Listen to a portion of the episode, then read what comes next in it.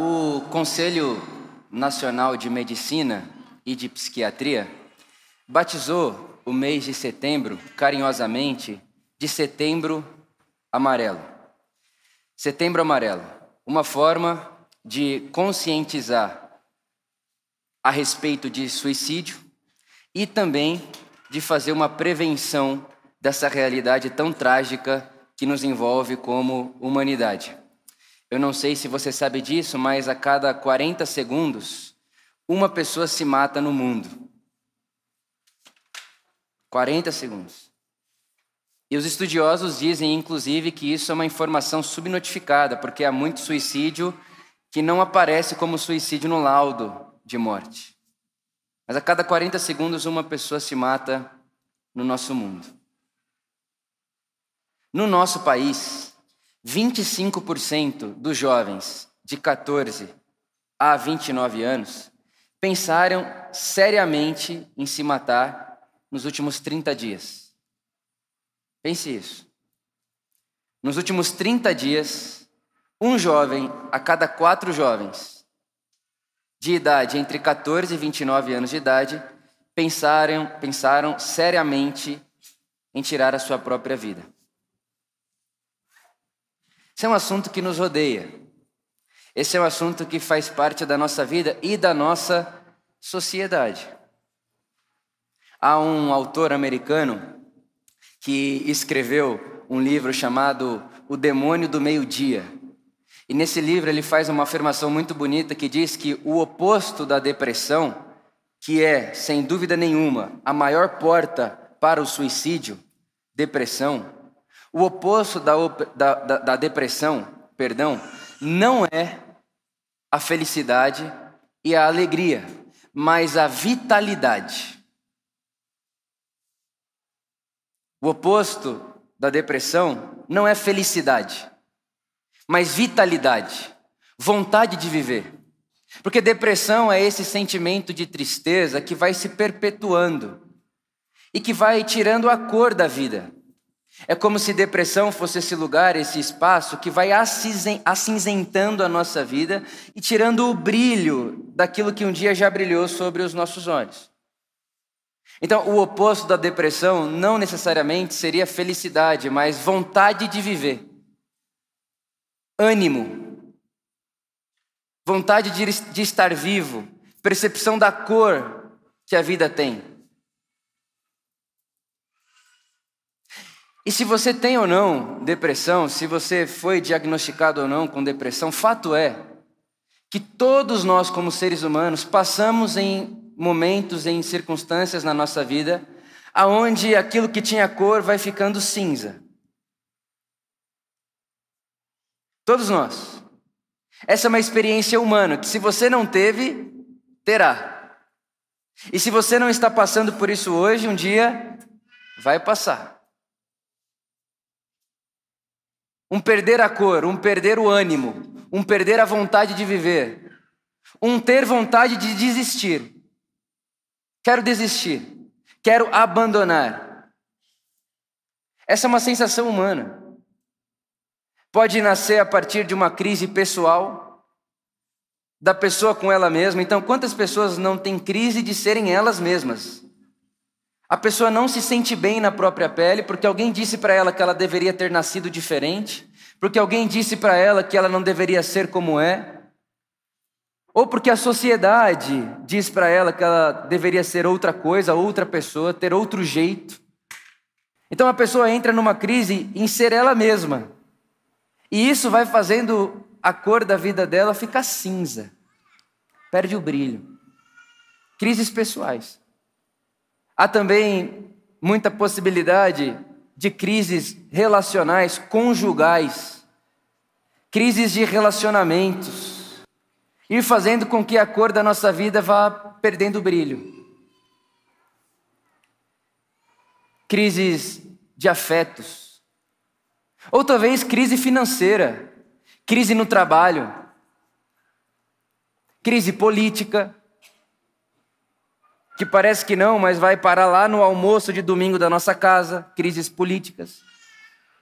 a forma como a gente conversa, a forma com que a gente lida um com o outro, tudo isso vai sendo influenciado por diversos tipos de crises que nos rodeiam o tempo inteiro, e fato é que existe no mundo muita força que vai empurrando a nossa vida para esse lugar do acinzentamento, vai ficando sem cor, vai perdendo brilho, vai ficando fosco. Isso é uma realidade humana. Isso é uma condição da nossa vida. Mas graças a Deus pelo Evangelho, e graças a Deus pela história da narrativa bíblica, que conta para nós que estar em crise, estar desanimado, estar sem muita perspectiva, não é sinônimo de falta de Deus. E vou repetir isso para você.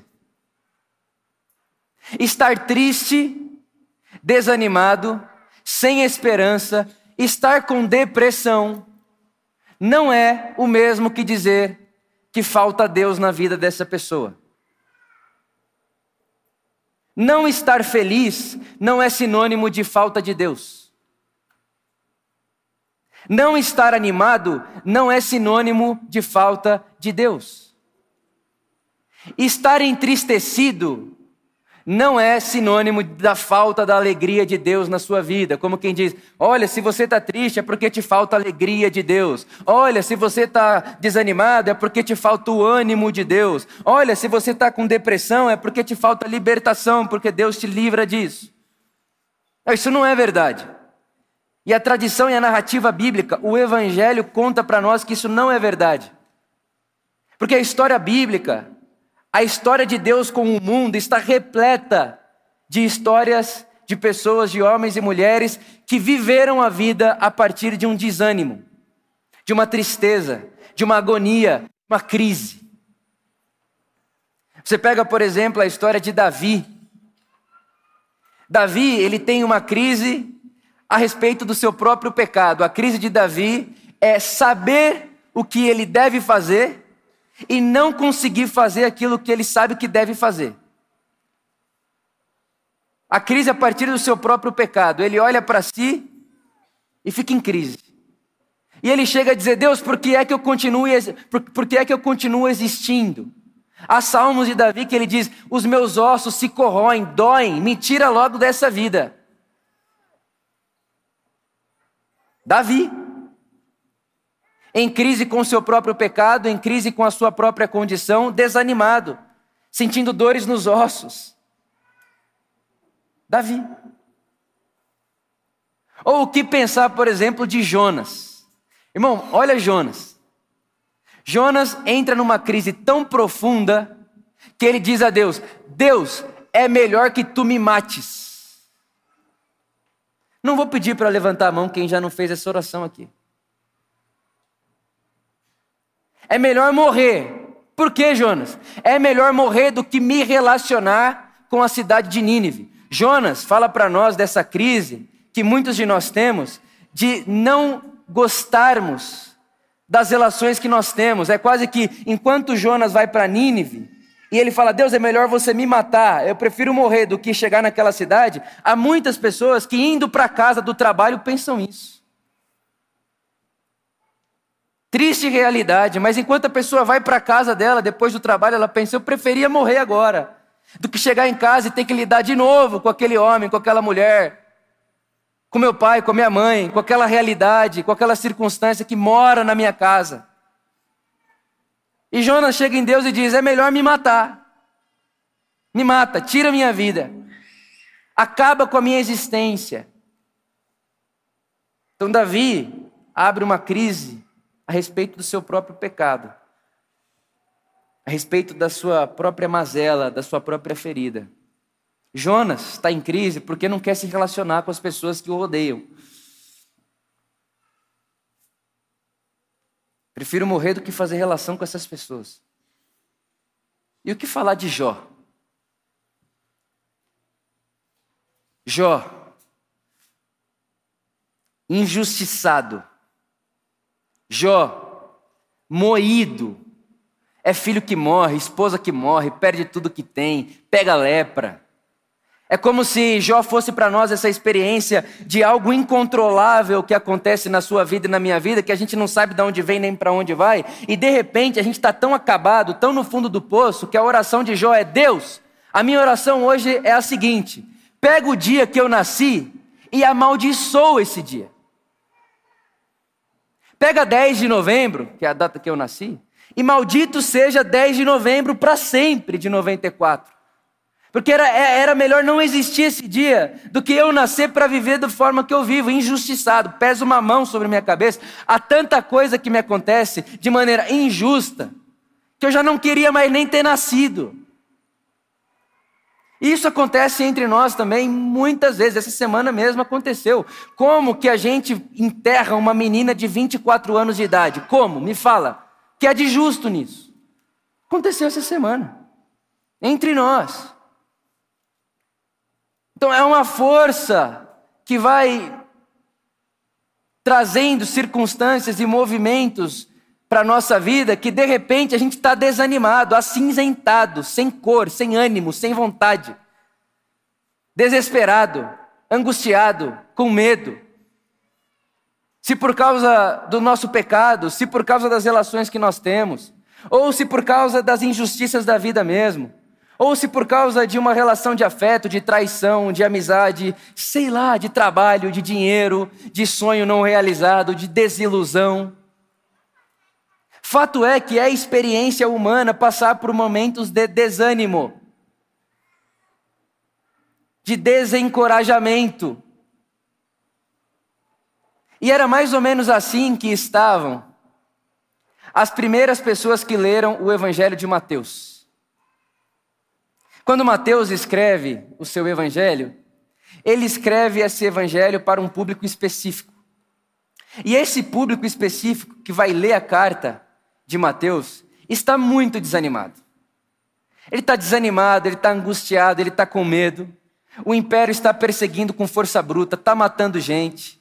Está complicado continuar sendo seguidor de Jesus.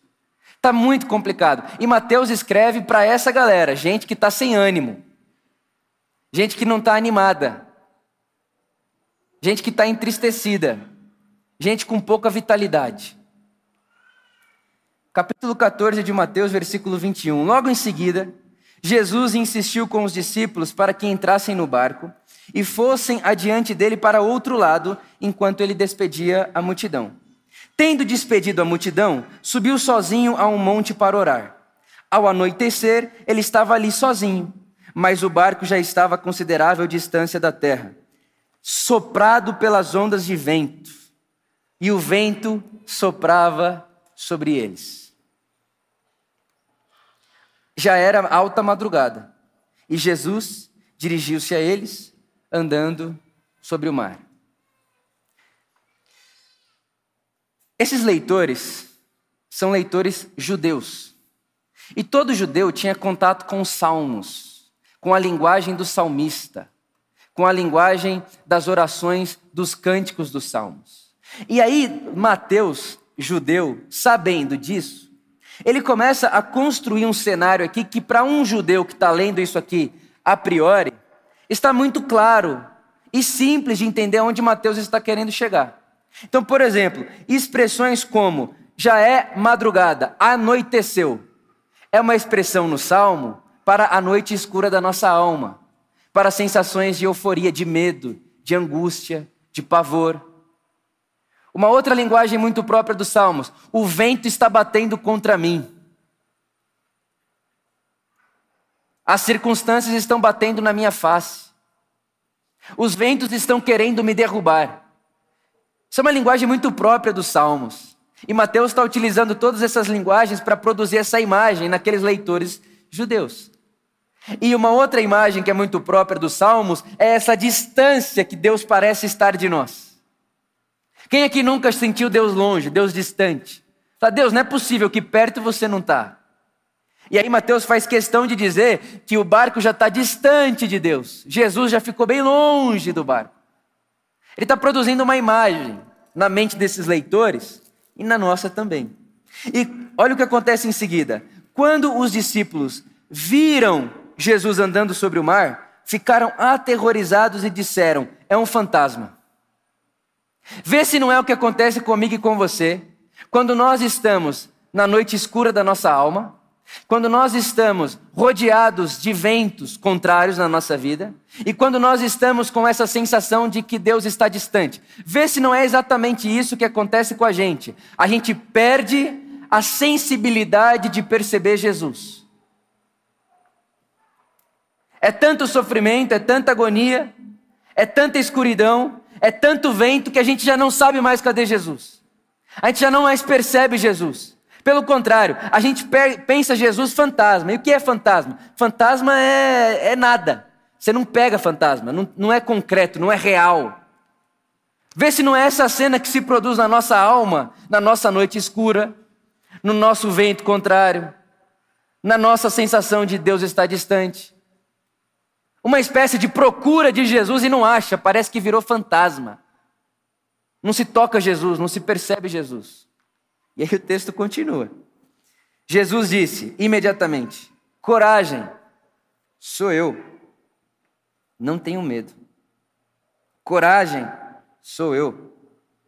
Não tenho medo. Senhor, disse Pedro, se és tu, manda-me ir ao teu encontro por sobre as águas. Jesus disse: Venha. Então Pedro saiu do barco, andou sobre as águas e foi na direção de Jesus. Mas quando reparou o vento, ficou com medo e, começando a afundar, gritou: Senhor, salva-me. Imediatamente, imediatamente, Jesus estendeu a mão, imediatamente, Jesus estendeu a mão e o segurou. Irmão, isso é. Olha, graças a Deus, eu chego a arrepio. Porque a imagem que o Evangelho está propondo para nós hoje de manhã é essa. Davi está angustiado no barco da sua alma a respeito do seu próprio pecado. O vento que sopra contra ele é essa ânsia de saber que não é aquilo que deveria ser. Os ossos dele estão doendo com isso. Jó, o vento que sopra sobre Jó é o, é o vento da injustiça. É de ter que enterrar a filha de 24 anos. É de ter que lidar com situações que a gente não tem controle. É uma ventania que a gente não sabe de onde vem nem para onde vai, não tem nome. De repente, tudo que eu tinha já não tenho mais, a pessoa que estava aqui comigo já não está mais, tudo se desmoronou. É o vento de Jó, pode ser o seu, ou o de Jonas, que é o fato da gente ter que lidar com gente que a gente não queria ter que lidar porque nos machuca. Gente que te machucou, que me machucou, gente que não te fez bem, gente que não me fez bem. É o vento que sopra sobre a vida de Jonas. E sobre a vida de Pedro e dos discípulos, é o vento da vida mais uma vez soprando, porque na vida tem vento e sopra mesmo. E o que o Evangelho está propondo para nós de imagem, de possibilidade, de imaginação, é que quando Pedro começa a afundar, e ele diz: salva-me, imediatamente, e é muito bonito isso, porque o texto não diz que imediatamente Jesus corre na direção de Pedro. Não é como se, ah, olha lá, Jesus, Pedro está te chamando, corre lá para salvar ele. Não, não é isso que o texto está propondo para nós. Não é essa a imagem que o Evangelho propõe para nós hoje. Mas o que o Evangelho propõe para nós hoje é que imediatamente Jesus estende a mão. Estende. E você há de conver comigo que para salvar alguém afogado estendendo a mão, você precisa estar muito perto.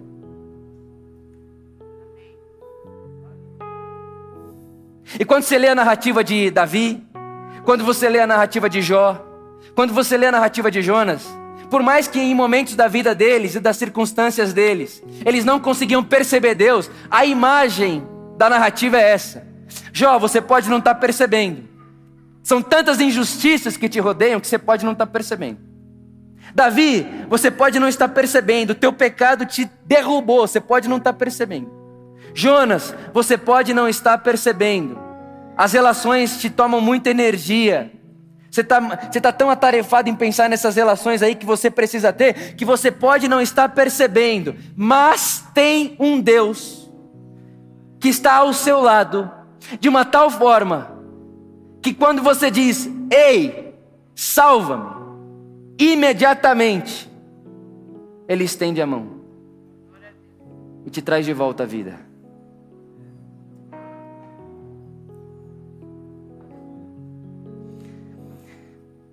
Que eu estou dizendo a você é que você não precisa saber como orar. Você não precisa saber as coisas certas a dizer. Basta dizer Jesus. E imediatamente. Ele não corre na sua direção porque ele não está longe. Imediatamente ele estende a mão e te levanta. Eu estive com um amigo, um amigo de fé, um amigo que me encoraja muito, inclusive, em muitos momentos, irmão também da nossa comunidade. E ele fez aniversário de 30 anos agora. E para ele, todas as datas muito marcantes e estruturantes na vida dele é complicada, porque ele perdeu o pai pouco antes de completar 18 anos de vida. Então, desde essa hora que ele perdeu seu pai antes de completar 18 anos, e para um menino completar 18 anos, carro e tudo isso, todas as datas mais estruturantes da vida dele ficaram complicadas para ele. 18 anos, o nascimento do filho, agora fez 30 anos. Datas complexas. Então, o aniversário dele vai ser para sempre na vida dele uma ventania. Vai bater vento, vento contrário, vento torto. Mas graças a Deus pelo Evangelho, que mais uma vez dá para mim a possibilidade de dizer para ele: Ei, amigo, quando você diz Jesus, imediatamente ele te segura e claro, fato é que amanhã, depois de amanhã, daqui uma semana, daqui um ano, vai ventar de novo. Que é muita ilusão e infantilidade acreditar que andar com Jesus é não conviver com mares furiosos. A vida é um mar. E o que, que a gente conhece do mar? Muito pouco. A gente não faz ideia o que tem no fundo do oceano. A gente não faz ideia da dimensão que ele tem. É como a vida. E mais do que isso, se você gosta, por exemplo, de surfar, tem dia que tem onda. E dá para surfar, mas tem dia que tem muita onda, não vai dar para surfar, porque é muita onda. E tem dia que tá flat. Aí não é para você que gosta de surfar, é para você que gosta de nadar. A gente tem aquela expressão popular, não tem? Hoje o mar tá para peixe. Porque a vida é como o mar. Um dia tá para surfista, o outro dia tá para o nadador, outro dia tá para o pescador, outro dia não tá para ninguém. Quais são os ventos que desestabilizam eu e você? Existem ventos que são comuns a todos nós, por exemplo, pandemia, um vento comum a todos nós. E é claro que cada um passou essa pandemia de um jeito, né? Porque infelizmente não temos os mesmos barcos para para passarmos pelas tempestades. Mas há também tempestades pessoais, individuais, que é só você e você mesmo que conhece. Que não é uma tempestade universal, coletiva, mas é a sua tempestade. São seus ventos. É a sua agonia, é aquilo que tira de você a vitalidade. A mensagem que eu trago para você hoje é essa. Basta dizer: Jesus e imediatamente ele estende a mão. Porque se o sol se pôr e a noite chegar, é Ele que me guia e que te guia. E se o mar submergir, se o mar parecer afogar você, se as ondas parecerem estarem maiores do que você, de dentro da onda você vai ver a mão de Jesus entrando aí dentro e te trazendo à tona de novo para você voltar a respirar. Porque é essa a imagem que o Evangelho promove para nós. Um Deus que está perto o suficiente para imediatamente estender a mão e nos trazer de volta à vida. Que Deus te abençoe muito. Amém.